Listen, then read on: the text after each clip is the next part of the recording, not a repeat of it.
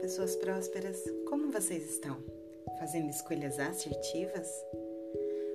Hoje nós faremos a leitura do quinto capítulo do livro de Provérbios de Salomão da Bíblia Sagrada. A advertência contra o adultério. Meu filho, dê atenção à minha sabedoria, incline os ouvidos para perceber o meu discernimento.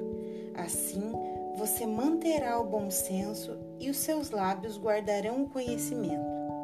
Pois os lábios da mulher imoral destilam mel, sua voz é mais suave que o azeite, mas o final é amargo como fel, afiada como espada de dois gumes.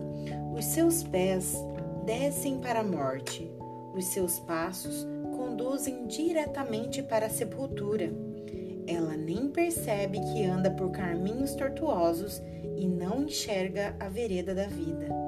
Então, meu filho, ouça-me. Não se desvie das minhas palavras. Fique longe dessa mulher. Não se aproxime da porta de sua casa, para que você não entregue aos outros o seu vigor nem a sua vida a algum homem cruel, para que estranhos não se fartem do seu trabalho e outros não se enriqueçam à custa do seu esforço. No final da vida, você gemerá com sua carne e o seu corpo desgastados.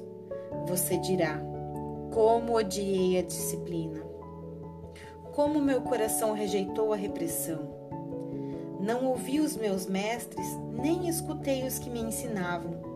Cheguei à beira da ruína completa, à vista de toda a comunidade. Beba das águas da sua cisterna, das águas que brotam do seu próprio poço, porque deixar que suas fontes transbordem pelas ruas e os seus ribeiros pelas praças?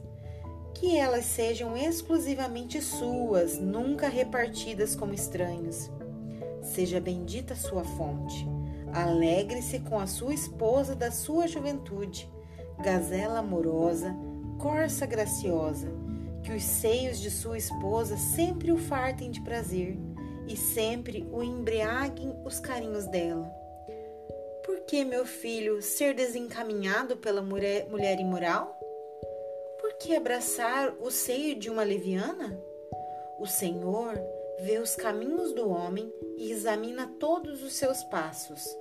As maldades do ímpio prendem, ele se torna prisioneiro das cordas do seu pecado certamente morrerá por falta de disciplina, andará cambaleando por causa da sua insensatez. Finalizamos hoje o capítulo 5 de Provérbios. Muita gratidão por vocês que estiveram conosco.